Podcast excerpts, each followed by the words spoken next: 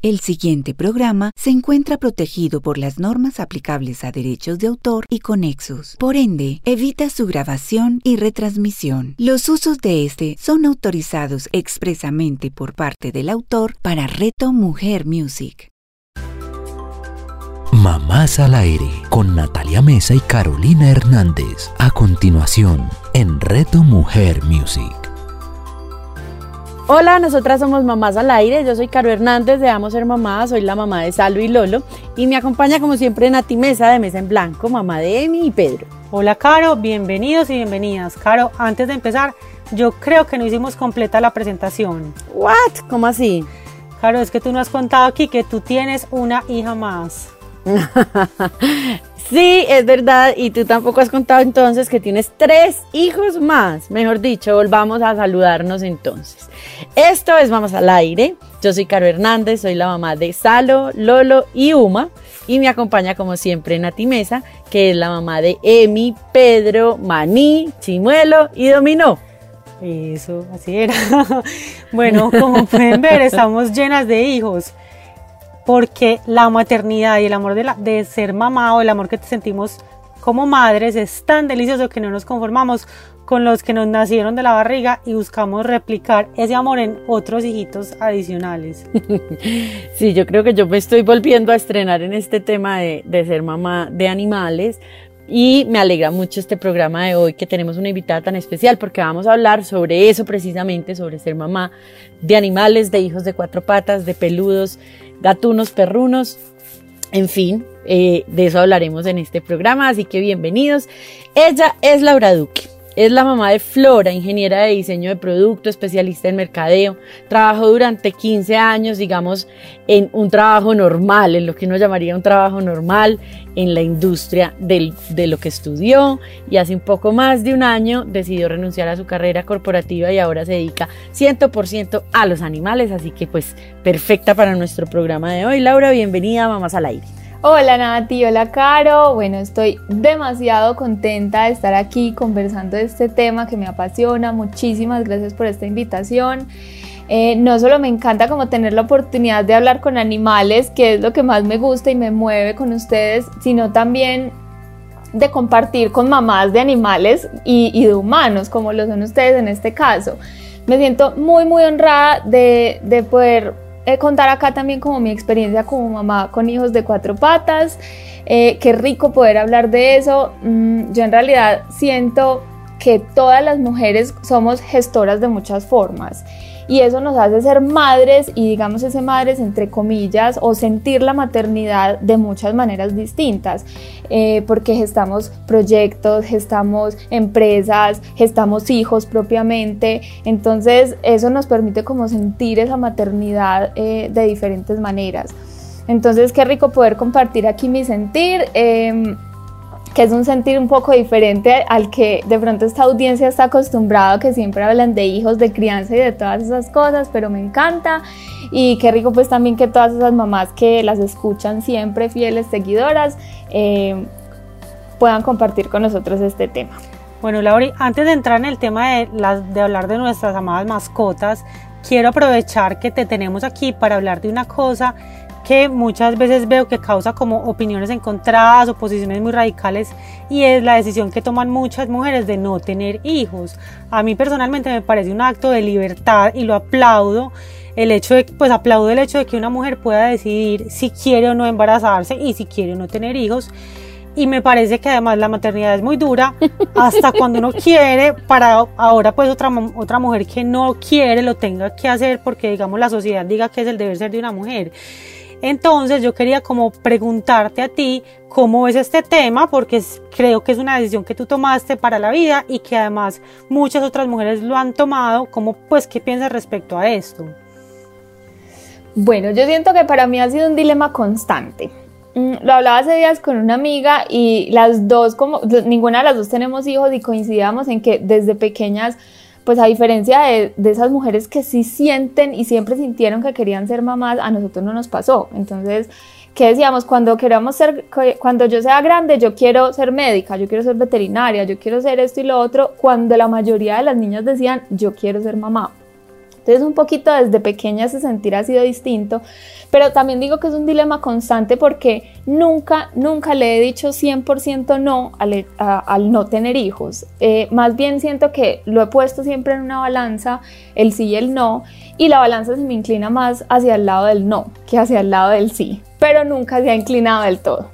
Sin embargo, a medida que pasan los años, como desde que empecé a debatirme en esto, me voy sintiendo cada vez más segura y más tranquila de no tener hijos en este momento, como mucho más en paz con mi propia decisión y esto lo siento por múltiples razones.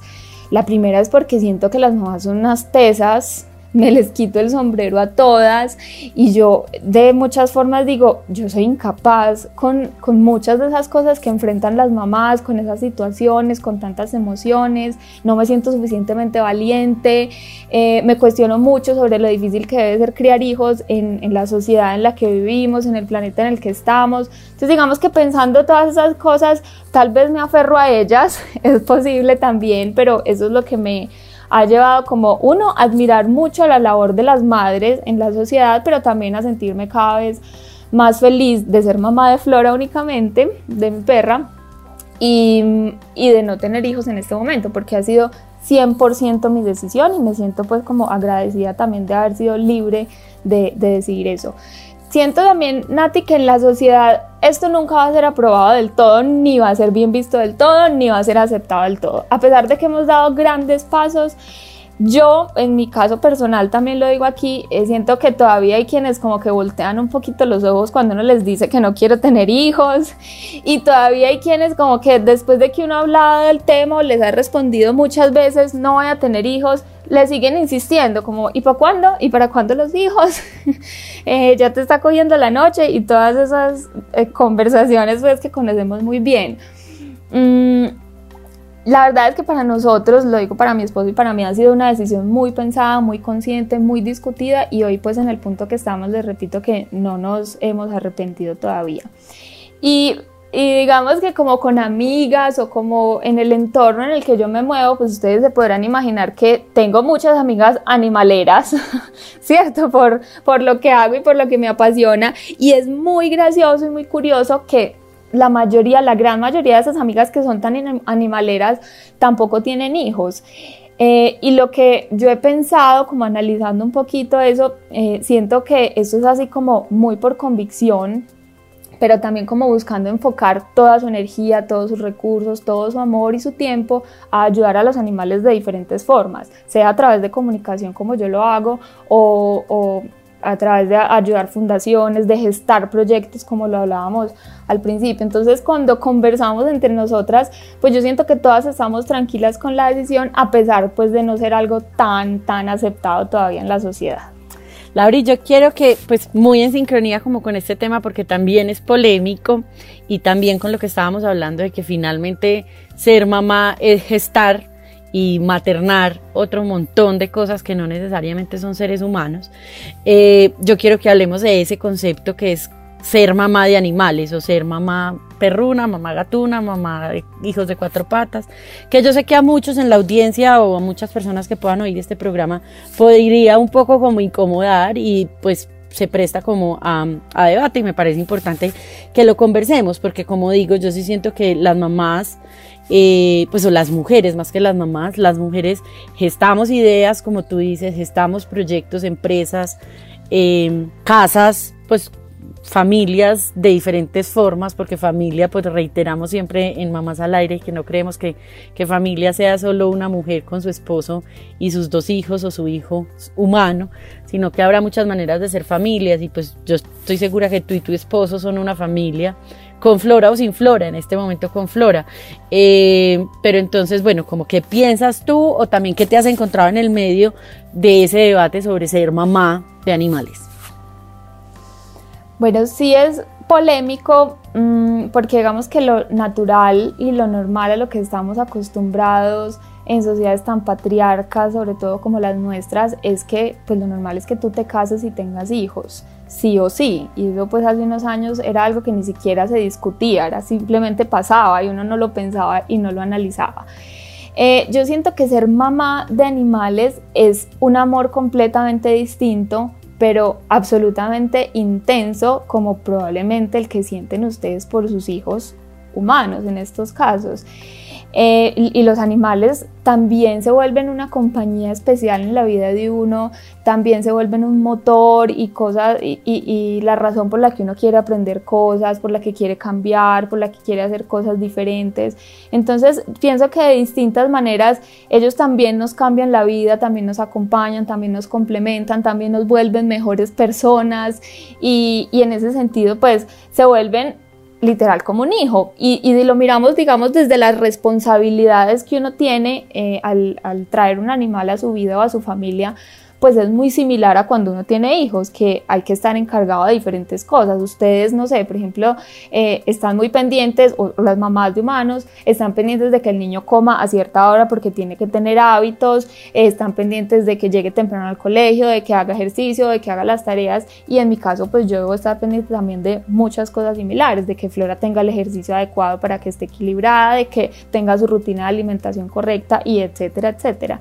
Entonces, nunca va a ser lo mismo que tener un hijo y, no, no puedo comparar ese amor pues porque no lo he sentido, pero sí siento pues que nos permite también formar una familia de una forma diferente y con una especie distinta, pero nos permite hacerlo. Nati, Lauri, cuéntanos. Perdón, Nati, yo te interrumpo. ¿Vos sentís que sos mamá de tus tres gatos? Sí. ¿Y sentís que es un amor distinto o es el mismo amor? Pero es que yo hasta siento que es distinto entre Salomón y Lorenzo el amor. Sí, pero yo sí me siento mamá. sí, claro. De ellos. ¿Vos te sentís mamá? Total, demasiado mamá. Pero es que yo sí siento que es, o sea, además para que sobrevivan ellos necesitamos que uno sea mamá, porque en muchos casos dependen del cuidado materno, pues del cuidado de nosotras humanas como mamá. Pero bueno, sigamos. bueno, Laura, cuéntanos si a ti siempre te gustaron los animales o cómo ha sido, digamos, esa relación con ellos en tu vida, como para ir entrando en ese tema de tu trabajo o tu manera de comunicarte.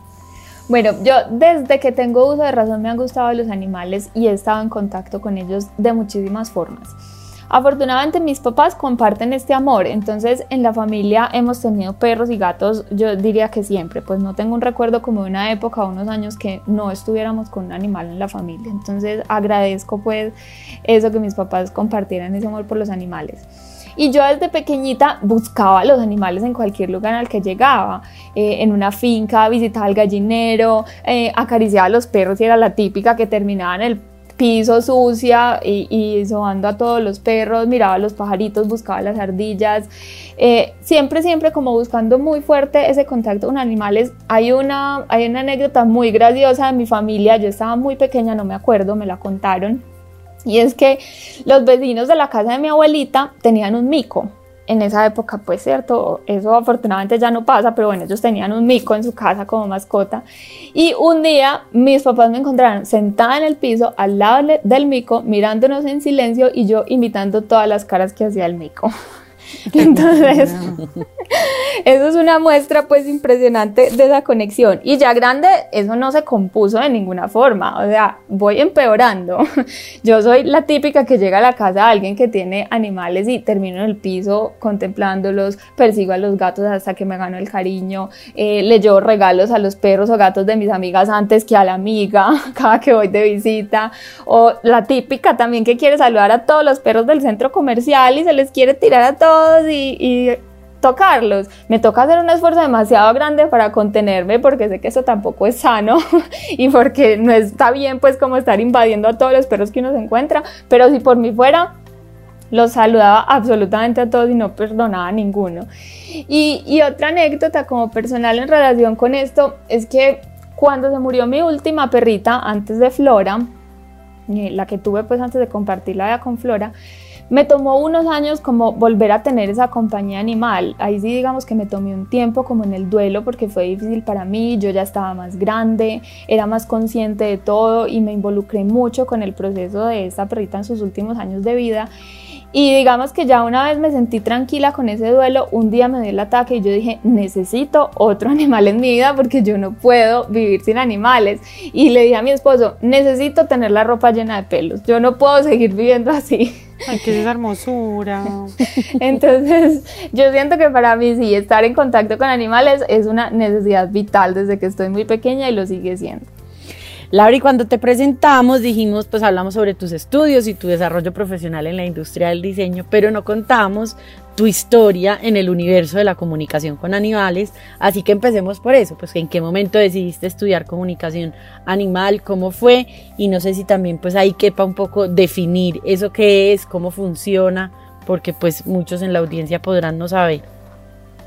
Bueno, la historia mía con la comunicación con animales empieza con esta perrita que les decía. Mm, la última que me acompañó durante 12 años antes de Flora.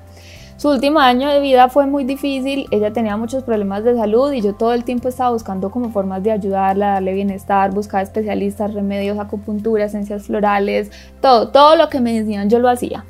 Y en esa búsqueda como un poquito desesperada también, que creo que es lo mismo que haría una mamá por su hijo, en ese, en ese punto se compara perfectamente, ¿cierto? Exactamente. un día me llamó alguien muy cercano y me dijo, mira, sé de una niña que se comunica con los animales, si quieres te doy el contacto para que te ayude con Menta, así se llamaba mi perrita Menta. Entonces yo en ese momento dije, no, estoy muy loca para llegar a esto. Dije, tampoco. ¿Qué es lo que todo el mundo dice cuando le, yo, les, yo les hablo mucho de tipos porque te conozco hace tiempo y la gente dice que está, pues, o sea, la gente piensa de todo. No, yo fui la, la primera que me lo dije. Yo dije, no, estoy muy loca tampoco. Y me quedé pensándolo y pensándolo. Y ya después dije, ah, yo ya toqué fondo hace rato, pues con todo lo que he hecho, una más, una menos, no va a hacer ninguna diferencia. Mm. Y si no gana, no pierde tampoco, ¿cierto? Entonces, cualquier cosa es ganancia, pues como dice uno. Y me contacté con esta persona, hicimos un proceso de comunicación y fue muy revelador para mí porque me ayudó muchísimo en el proceso de acompañamiento a Menta en sus últimos años, en sus últimos meses más bien de vida. Eh, digamos que me dio mucha paz, mucha tranquilidad en saber ella cómo se sentía, qué quería, cuál era, cuál era su momento pues como de partir y todo esto.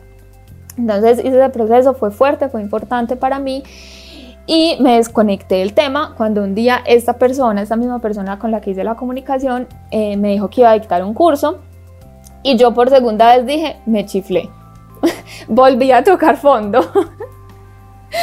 Entonces, eh, también lo pensé mucho, pero dije, me voy a inscribir en el curso. Lo hice un poquito al escondido porque sentía un poquito de temor de qué va a decir todo el mundo de qué es lo que estoy haciendo, porque de alguna manera sí pensaba que estaba muy loca con todo esto. Y el día que terminé eh, el curso, yo sentí, no, no puedo explicarles de qué manera, pero yo supe y sentí que era lo que yo quería hacer el resto de mi vida. En ese momento no tomé la decisión, seguí estudiando muchísimo, haciendo muchos otros cursos, formándome con otras maestras, aprendiendo diferentes formas de hacer comunicación, porque hay muchas formas o teorías de hacerlo, leyendo, complementando todo lo que había aprendido y como de alguna manera descubriendo también mi propio estilo de hacerlo, ¿cierto? Em, y ya llevo pues varios años en esto, son más o menos cuatro años, eh, súper, súper conectada pues con este tema. Entonces ya explicando un poquito en qué consiste, eso se llama comunicación intuitiva o comunicación telepática con animales. Es una forma de comunicación a distancia y digamos que se realiza por medio de la energía y a través de los sentidos del animal y de la persona, en este caso yo, pues de la persona que se comunica con él. Es decir, es un proceso de comunicación con un animal en el que yo no hablo verbalmente como lo estamos haciendo nosotros en este momento, pero sí lo hago por medio de las emociones, sensaciones, sentimientos, pensamientos, experiencias y otras formas pues que, que recibo en esos casos. Aquí es súper importante aclarar que todos los seres humanos tenemos la habilidad y la capacidad intuitiva de conectarnos con los animales e incluso entre nosotros mismos, entre humanos. Y esto se explica muy bien en, algunos libros que he leído como el tema y que es algo que ustedes dos y las personas que nos están escuchando lo vivieron perfectamente, que es cuando los bebés nacen. Esa telepatía o esa intuición está supremamente desarrollada y es prácticamente su forma de sobrevivir, porque es su forma de comunicarse. Entonces yo me imagino que ustedes se acuerdan que, por ejemplo, el bebé estaba dormido, muy pequeño, muy recién nacido, estaba dormido, ustedes estaban en otro cuarto viendo por la camarita y de un momento a otro el bebé se despertaba llorando y ustedes ahí mismo decían, no saben cómo se daban cuenta de eso, pero decían, tiene hambre, tiene calor, ah, el pañal está sucio y llegaban y preciso, tiene calor, le quitaban la cobijita y el bebé seguía durmiendo perfecto. Tiene hambre, lo cogían tetero y el bebé comía. Entonces, eso no era que ustedes lo adivinaran, eso era que ustedes tenían una forma muy clara pero inconsciente de telepatía o de, establecer esa comunicación. Y obviamente pasa con la mamá porque es quien lo gesta, porque es quien tiene como ese eh, lazo o esa conexión más fuerte, pues, ¿cierto? Y eso es eso es un ejemplo perfecto de lo que yo hago con los animales. No es que yo adivine lo que piensan ni lo que sienten, sino que me conecto de esa forma con ellos. Tampoco es que yo tenga un don pues de otro mundo. Nada, es simplemente como recordar esa capacidad intuitiva con la que todos nacemos y utilizarla para comunicarme con ellos. ¿Y se hace solo a distancia o también se hace pues como tú en contacto con el animal? Se puede hacer de las dos formas. Digamos que por practicidad yo hoy lo hago a distancia, todas mis consultas las tengo de esa forma. Em, pero si yo tengo al animal en presencia física no hay ningún problema. Lo único es que no le hablo todo el tiempo, sino que es, es como más mental o más emocional. Listo, no es verbal.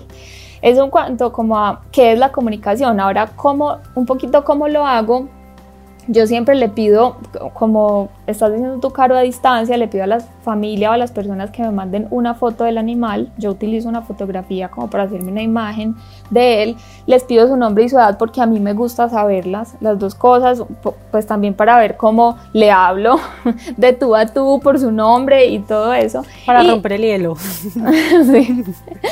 Y, y, las preguntas pues como que quieran hacerle, los temas que quieran resolver. Yo hago un proceso de meditación y este es un poquito mi sentir, todos los comunicadores lo, expresarán de forma distinta, pero mi forma particular de hacerlo es como que en esa meditación busco un poquito bajar las revoluciones de, del mundo y de los humanos, me pongo en un estado un poquito más tranquilo que me permite como desconectarme de esas revoluciones, como les decía, humanas y abrirme a recibir la información de los animales.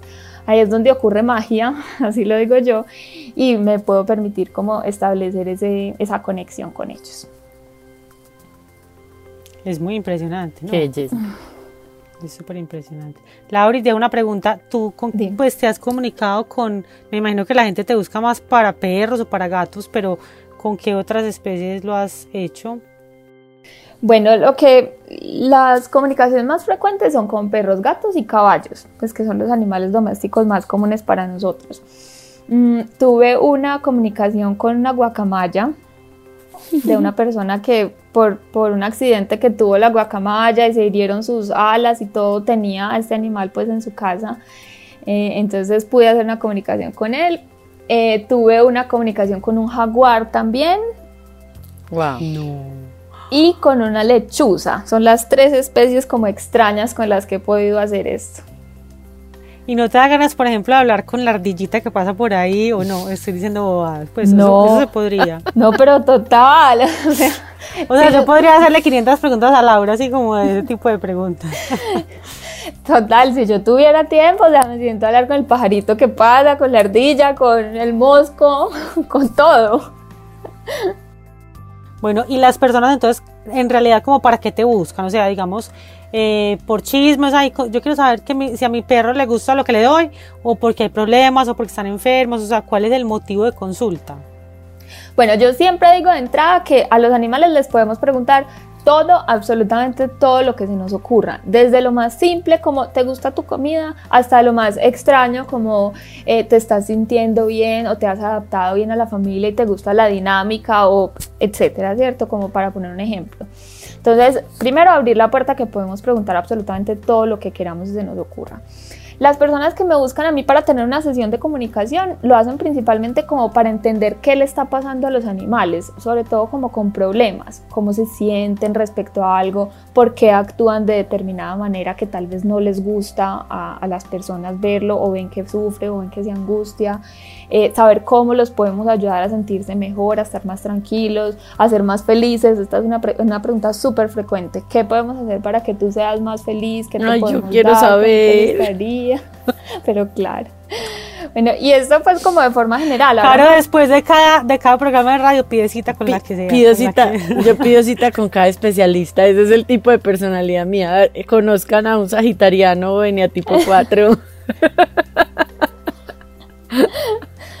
bueno, ahora como de forma más puntual y como ejemplos pues de, las razones por las que me buscan, mm, saber un poco como de pronto un perro porque es grosero con otros perritos. Benito, eh, el perrito era súper tranquilo y llevamos dos semanas que salimos y a todos los perros les gruñe, a todos les tira. Queremos saber qué le está pasando y, entender por qué ese cambio de actitud o por qué se asustan tanto con ruidos fuertes, con truenos, con pólvora, si se cae algo fuerte en la casa, por qué se asustan y reaccionan de esa forma igual que necesitan para estar mucho más tranquilos respecto a esos temas, por ejemplo, cómo te podemos ayudar que cuando llueve fuerte y hay truenos, tú te sientas tranquilo y no estés tan nervioso.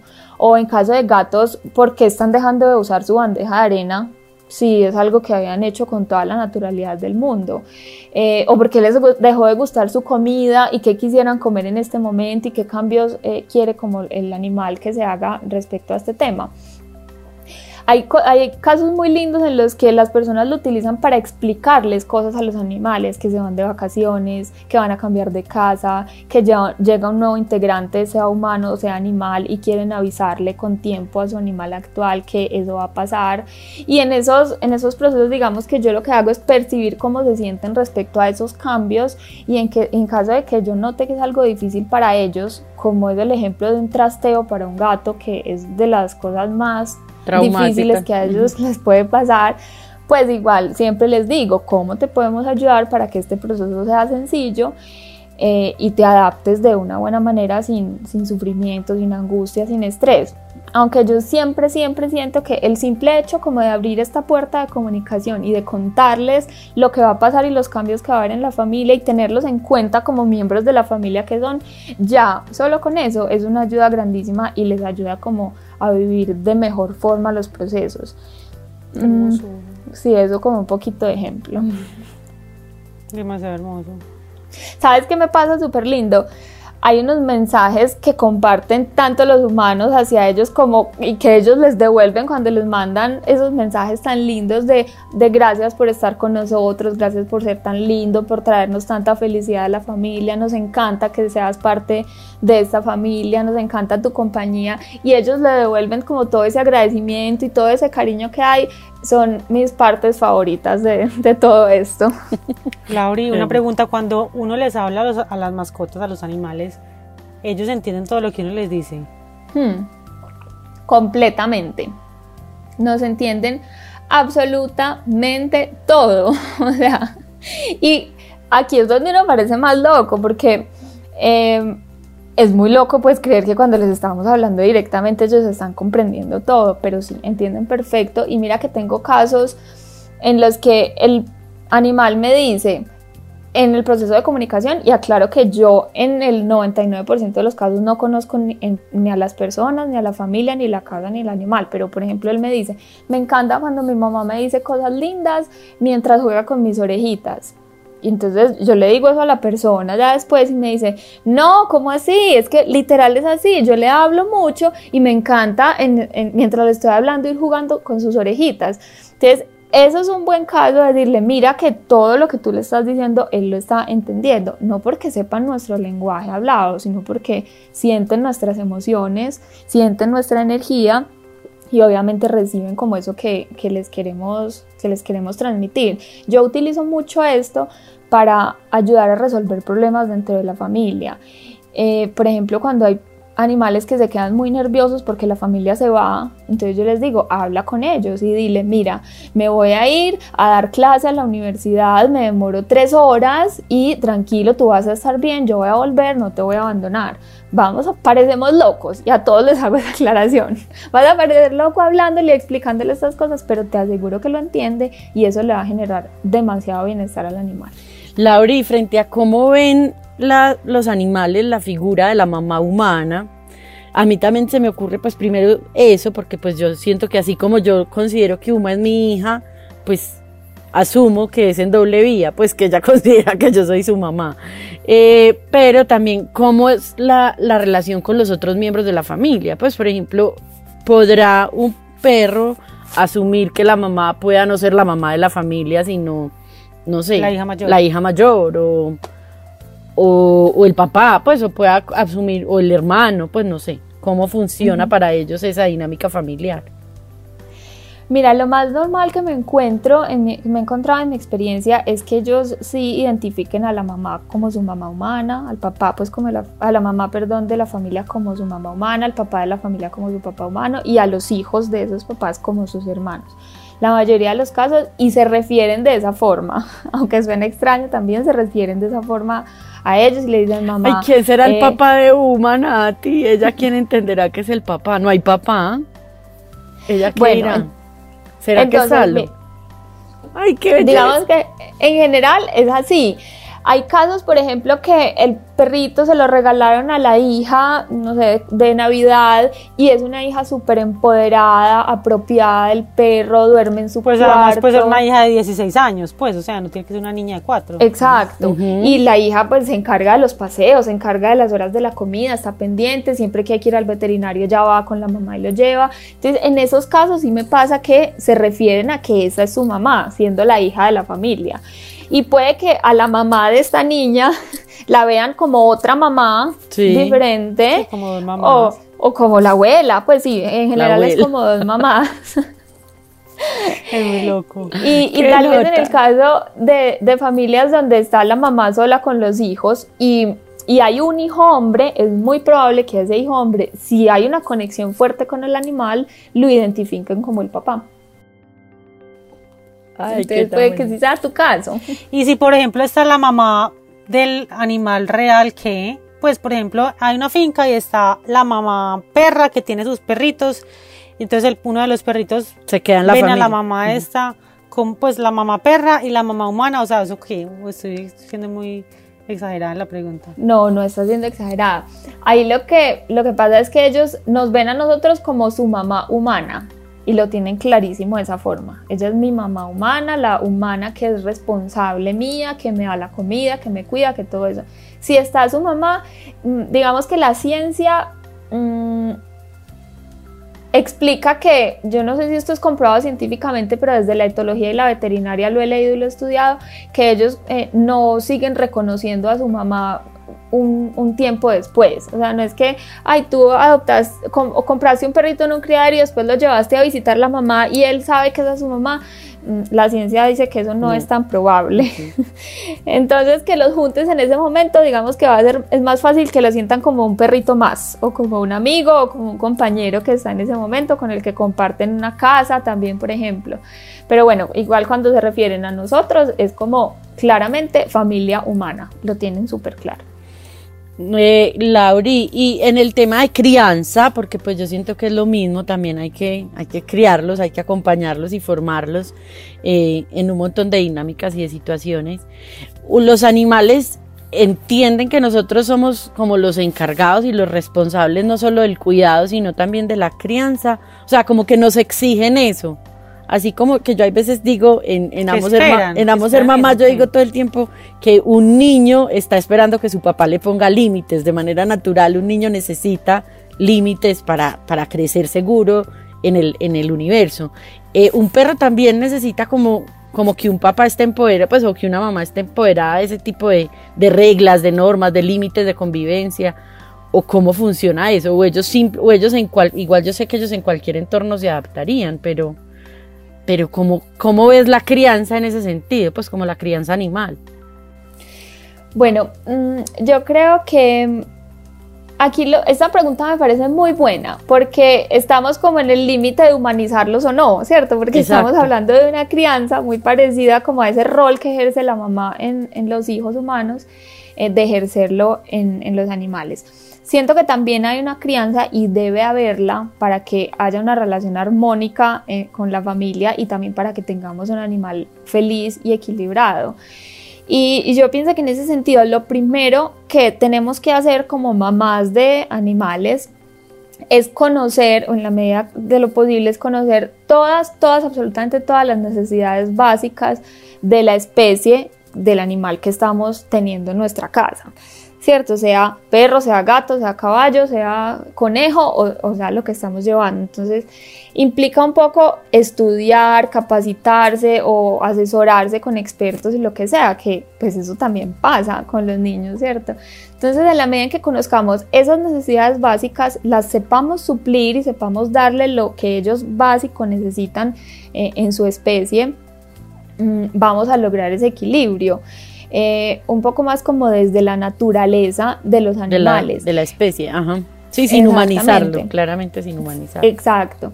Pero si ya nos vamos como a un rol de figura un poquito más, más materno, eh, yo pensaría que sí es importante que haya una persona empoderada del animal y esto generalmente lo hace la mamá. Yo no sé si es por naturaleza también nuestra que las mujeres en la casa o en la familia somos quienes nos encargamos un poco del orden, de estar pendiente, de que todo funcione, de que las cosas se cumplan. Entonces eso para ellos también es importante, como sentir que, que la casa está ordenada, que los horarios se están dando, que las rutinas eh, eh, están bien y que, y que todo, que eso permite que todos en la casa estén en armonía. Entonces eso aporta también al bienestar de ellos, claramente. Lauri, ¿cómo es entonces ser buena mamá, pues, de una mascota? O sea, ¿cómo hace uno para ser buena mamá de ellos? Bueno, esto viene con lo que, con lo que estábamos lo que hablando. diciendo de saber cuáles son sus necesidades. Exacto, conocer las necesidades básicas y les voy a dar unos tips. Perros. Hay Cinco cosas básicas. Uno, son seres sociales. Los perros son seres sociales por naturaleza y necesitan socializar con otros perros, con otros animales de su misma especie. Sí o sí. O sea, un perrito que está solo, que yo no los hago porque es que me da miedo que lo muerdan, que gruñan. No, nunca va a ser un perro equilibrado y necesita estar en contacto con otros perros, sea un ratico, sea en el parque, sea con el del primo, con el del amigo, pero tener contacto. Dos, necesitan hacer ejercicio diario. Eso tampoco es negociable. Esto varía según la, raza, el tamaño del animal y, un poco también la personalidad. Hay unos que son más activos que otros, pero también es, una cosa que se debe dar todos los días, presentarles o ofrecerles ejercicio diario. Si está lloviendo y no puede sacarlo de alguna cosa, esto se puede compensar con un juego, digamos, intenso que le permita como liberar un poquito esa energía y cansarse. Para los perros también es fundamental la actividad mental, ponerlos a resolver problemas, darles esos juguetes interactivos donde ellos... Así que ponerlos a resolver problemas? Mm. Como esos juguetes interactivos donde, donde esconden la comida y ellos tienen que encontrar la forma o de abrir el juguete o de sacarla o de cómo tengo que morder esto para que la comida que adentro salga. Eh, hay, hay científicos que dicen simplemente póngale alguna cosa sobre la coca de comida y que él tenga que encontrar la forma de tumbar un cartoncito o quitar una espuma o alguna cosa para poder llegar a su, a su coca de comida y que no sea que usted se la ofrezca así nomás y, y que él ya inmediatamente puede comer, porque si nos vamos a un perro que vive en la naturaleza no domesticado, que esa genética pues ellos todavía la conservan, el perro tiene que cazar, que eso implica hacer un trabajo para conseguir su alimento. Pues, diseñar una estrategia para lograrlo, sí. Exactamente. Eh, y ya lo último, mm, ah bueno, eh, antes del último es tener una alimentación adecuada. Obviamente esto ni se debería decir, pero sí es necesario una alimentación adecuada según la raza, las necesidades físicas que tenga el animal. Y lo último y más importante para ellos es la atención de los propietarios el amor, el cariño, el cuidado, el juego, el vínculo que nosotros tengamos con ellos. Eh, hay estudios que dicen que incluso es más importante que la alimentación para los perros. Este vínculo con los animales. Entonces, eso son los perros. Ahora, para las que son mamás de gatos. Lo más importante para los gatos, como lo hablábamos ahorita, es el territorio que sea un territorio estable, sin grandes cambios o por lo menos sin cambios permanentes, o sea, que tú no estés, que movilas a la capa para acá, al comedor, que la cama, que rediseñe esto, que eso es antigatos completamente. y también es importante que su espacio sea estimulante y que ellos tengan lugares donde escalar, donde ver la casa desde, desde una altura pues significativa y también lugares donde esconderse, que va mucho como con su instinto. Lo segundo es disponibilidad de alimento y agua todo el tiempo en abundancia. Eh, los gatos son animales pequeños, pero son cazadores y si vivieran en la naturaleza en libertad, ellos cazarían más o menos 7, 8 veces al día. Entonces eso implica que deben tener... Ay, no, yo me estoy equivocando ahí. Todo mal, Nati. Porque tenía un gato muy gordo y entonces les estoy Lo puso a dieta. la comida por partes. bueno, necesito otra, otra, la, otra que va para consulta. Lo puso a dieta y puso a dieta a los hermanos, no, mija. De pronto hay Nati buscar un cuido eh, que... No, no, no, les doy un cuido distinto a cada uno, pero les se los pongo la cantidad y ya cuando se las están comiendo, pues ya se les acaba. O sea, les pongo la cantidad del desayuno, del almuerzo y la comida, pero no siete veces. Bueno, lo podemos por siete la porción. entonces sí, digamos que naturalmente disponibilidad de agua y comida eh, todo el tiempo. Los areneros, estos, la, gente piensa que es simplemente poner una caja con arena y ya, pero es importante que sean bien ubicados, que estén en lugares donde no haya olores a detergentes todo el tiempo, por ejemplo, que suelen ponerlo mucho como en la zona de ropas y eso a ellos no les gusta, y que sea un arenero de buen tamaño, donde el gato quepa cómodo, pueda escarbar, pueda eh, sentirse pues como amplio en ese espacio. Y lo último es leer y entender muy bien su personalidad. Hay gatos que son muy sociales, hay gatos que son semisociables, hay gatos que son muy poco sociables y hay que aceptar y, respetar ese tema. Si por ejemplo llega una visita y tú tienes un gato que no le gustan las personas extrañas y sale la visita a perseguirlo, a molestarlo, pues no, por favor respeta que es que al gato no le gusta eh, que lo esté tocando gente extraña y pues por favor entiéndelo y no obligarlo como a hacer eso y respetarle ese tema. Eso en perros y gatos. De caballos yo no soy muy experta en el tema, pero sí hay algo que siempre me he cuestionado mucho y es como la poca socialización que tienen los caballos. Eh, Tristemente son animales que permanecen mucho en pesebreras, la forma como los humanos pues lo tenemos ahora permanecen en pesebreras, muy aislados y la verdad es que son animales sociales también, entonces necesitan estar con otros seres de la misma especie, necesitan jugar, trotar, tener actividades un poco normales para ellos, entonces un poquito en eso va como las necesidades básicas que, debemos cubrir en los animales buscando ser buenas mamás. Me encanta, o sea, me encanta me parece maravilloso. Y Laura sabe porque yo le he dicho, y yo les quiero contar aquí que Laura ha hablado con la mayoría de los perros de mi familia. Que yo, pues yo conozco a Laura ni siquiera por eso, sino por, por porque su esposo es amigo de mi esposo.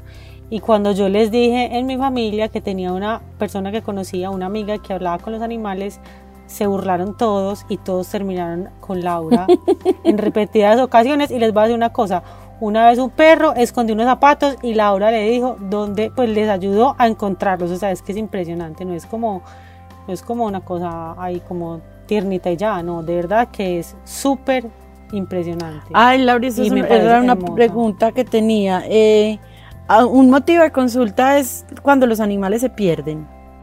Sí, y es un motivo de consulta muy frecuente, tristemente me duele en el alma pues esos casos. Yo personalmente no tomo casos de animales perdidos porque son casos que requieren demasiado tiempo. Y, pienso que para que funcionen tiene que ser una cosa muy sincronizada, o sea, salgan a buscar al animal, yo me estoy conectando con él, inmediatamente les estoy dando la información, ustedes la están validando y, estamos como todos ahí pues como casi que por segundos, porque imagínate un gato perdido, que son los animales que más se pierden, generalmente está asustado por lo que acabamos de decir, salió de su territorio y se siente inseguro porque es un territorio que no conoce, entonces está asustado, está corriendo, está tratando de, de, no tener accidentes, de que no lo casen, de no sentirse vulnerable, está escondido. Entonces, si yo hago la comunicación, llamo a las personas, les digo pasó esto y ellos en dos horas van a buscarlo en un lugar más o menos como el que yo les describí, obviamente no funciona porque ya ha pasado mucho tiempo y el animal no está en ese lugar. Entonces, en, en mi caso personal no tomo no tomo ese tipo de consultas, pero sí hay comunicadoras especializadas en búsqueda de animales perdidos y es una muy buena herramienta para apoyar esos procesos de búsqueda si se hace de una buena forma. Laura, yo había oído por ahí alguna vez que está, pues que oí este cuento de la comunicación animal, que también se podía hablar con mascotas que ya se habían ido, pues que ya habían fallecido. Sí, Nati, también nos podemos comunicar con animales trascendidos. Ahora sí, todas van a decir que nos terminamos de chiflar. Fumar. Pero sí, sí se puede hacer. se puede hacer y mira, te explico por qué. Porque yo me conecto con la energía de los animales. Es, digamos, mi canal de comunicación con ellos para ya poder sentir las emociones, las sensaciones, todo lo que les contaba al principio. Y pues como nos han dicho desde que estamos en el colegio, la energía no se muere, solo se transforma. Pero esa energía permanece. Entonces la energía de ese ser, por decirlo de alguna forma, de ese caballo, de ese gato, de ese perro, todavía permanece de, digamos, del animal que fue cuando estuvo aquí con nosotros y cuando estaba vivo y cuando lo teníamos en nuestra casa. Entonces, por medio de una fotografía funciona exactamente igual. Me mandan una de las últimas fotos que tengan de, su animal cuando estaba vivo, eh, igual el nombre, la edad que tenía cuando trascendió y hacemos exactamente un, proceso pues de comunicación y fluye exactamente igual. A mí me encantan este tipo de comunicaciones y estos casos, me encantan. Debe muy fuerte para la familia poderse comunicar, ¿no? Son con los que más me conecto y sabes que Nati, más que fuerte es es que les da tanta paz, porque normalmente cuando se nos van cualquier ser vivo, nos pasa con nuestra familia, con nuestros amigos, que uno dice, no le dije suficiente que lo quería, no lo abracé suficiente, no le pedí perdón por esto, pues con animales pasa igual. Y siempre nos estamos cuestionando si hice todo lo que estaba en mis manos, si era el momento de ponerle la eutanasia, por ejemplo, si lo hice absolutamente feliz mientras compartió la vida con nosotros. Y poder tener la posibilidad de comunicarnos con ellos y que ellos nos digan, mira, sí fui absolutamente feliz, es que no tienes nada que arrepentirte, sí tomaste la decisión correcta en el momento correcto, no te preocupes que no tengo ningún remordimiento ni tengo nada que perdonarte.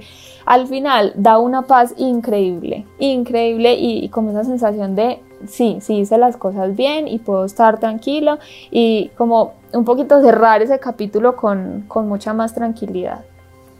Qué hermosura, Laura y yo he oído también, pues, y, y vemos, pues se ve en, la, en la sociedad y en el mundo en este momento que el, digamos que la cantidad de, animales domésticos han aumentado y que el, pues el tema de tener animales es una tendencia que ha crecido.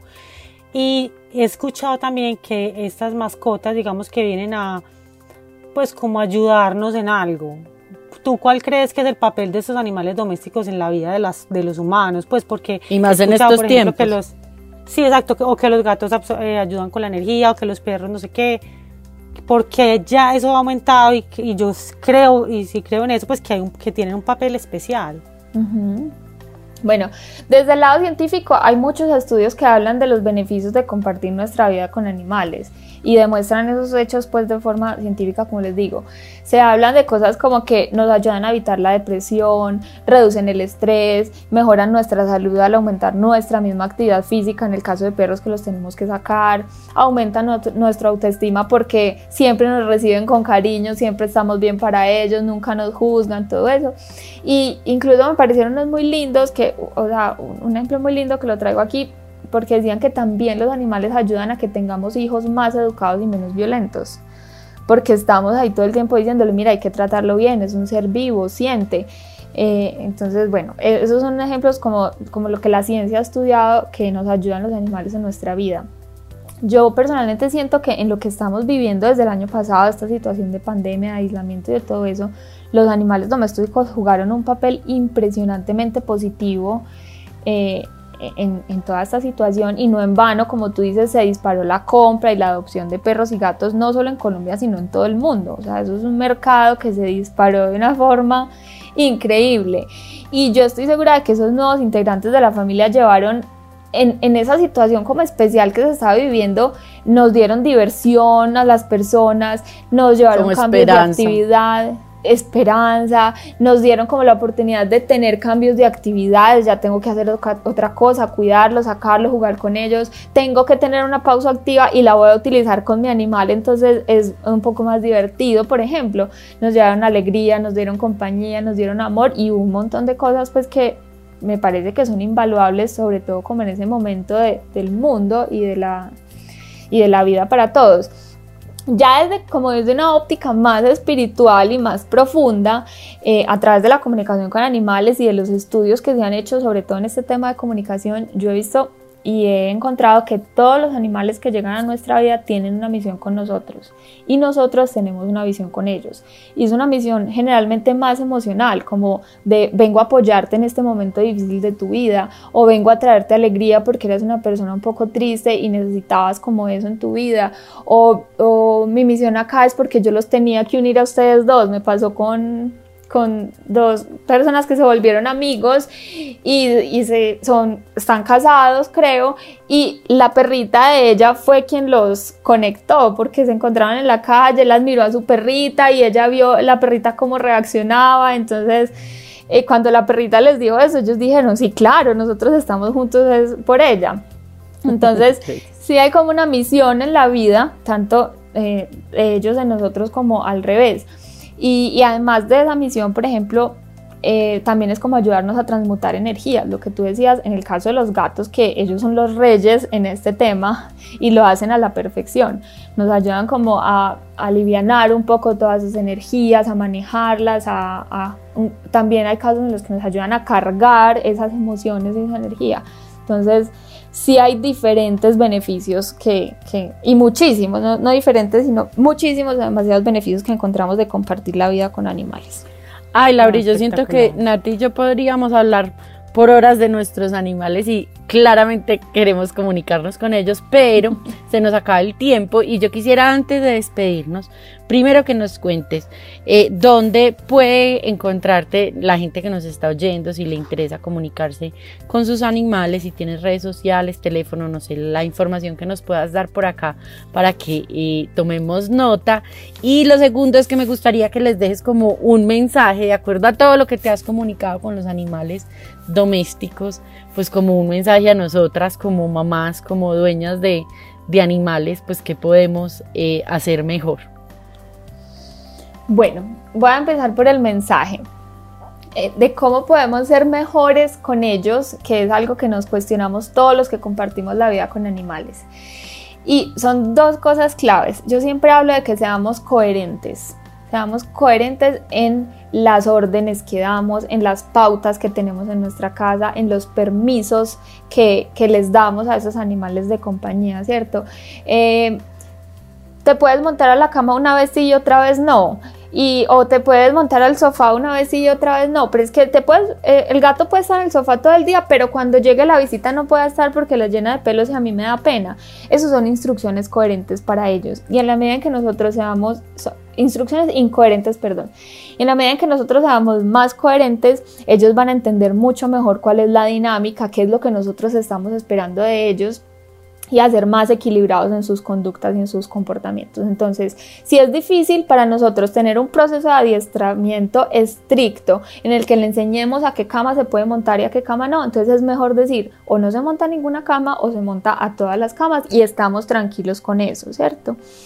Entonces, por un lado la coherencia, porque ellos son los reyes de la coherencia, ¿cierto? Ellos siempre tienen las cosas demasiado claras y en muchos casos están diciendo, pero es que no, no entiendo qué están esperando de mí, yo siento que estoy haciendo las cosas bien, ellos no hacen nada para molestarnos ni con esa intención, sino simplemente pensando que está bien y a nosotros a los que no nos gusta. Entonces, uno, la coherencia y dos, mm, en, lo que, en la última pregunta que me hicieron de cómo nos apoyan ellos a nosotros en nuestra vida, eh, en muchos casos pues nos ayudan a, llevar esas cargas emocionales o energéticas que nosotros tenemos y aunque ellos lo hacen con todo el amor incondicional que nos tienen y sin ninguna obligación, pues es algo que no les corresponde porque esas cargas son nuestras. Y al ellos tener esas cargas, eso afecta de diferentes formas o a nivel físico o a nivel emocional y ahí es donde encontramos desequilibrios en ellos. Entonces siempre les digo a las personas, en la medida en que tú te hagas cargo de ti mismo, de tus emociones, de tu energía y de todas tus cosas y eso está en bienestar, el perro o el gato o el animal con el que compartas también va a estar en bienestar. Entonces, esas dos cosas, la coherencia y hacernos cargo de nosotros mismos. Ahora, ¿dónde me pueden encontrar? En Instagram. Mi Instagram es Laura Duque Animales. Qué rico que me sigan, ahí cuento muchos casos todo el tiempo de qué me pasa, qué pasa en comunicaciones, cómo mejoran, cómo vemos cambios en los animales. También estoy dando tips de esto mismo que hablamos, cómo nos podemos relacionar con ellos, cómo los podemos entender mejor, cómo les podemos dar más bienestar. Eh, y mi teléfono me pueden escribir a WhatsApp, ahí en Instagram está también el link a WhatsApp, pero mi teléfono es 313-644-6000. No, Laura, espectacular. Muchas gracias por compartir todo esto con nosotros, con toda la gente que nos está oyendo. Creo que es muy valioso. Creo que hay que abrir la mente y aceptar que hay cosas que uno no se imagina que, que pueden pasar y que realmente pasan. y que si tenemos mascotas y, somos mamás o, tenemos pues una mascota cerca, qué rico poderle brindar también como el mejor pues ambiente y la mejor vida para que también sea feliz. Entonces, hermoso lo que haces, a mí me encanta, soy tu fan número uno. Tan linda Nati, gracias. Laura, y bueno, mil gracias y como siempre en Mamás al Aire, eh, la invitación es a que conozcamos de todos los temas, de todos los tipos de mamás. Eh, así que recuerden que nos seguimos viendo todos los miércoles a las 10 de la mañana con repetición a las 7 de la noche. Chao. Chao. Gracias. Mamás al aire con Natalia Mesa y Carolina Hernández. Escúchalas de nuevo en 15 días, solo en Reto Mujer Music.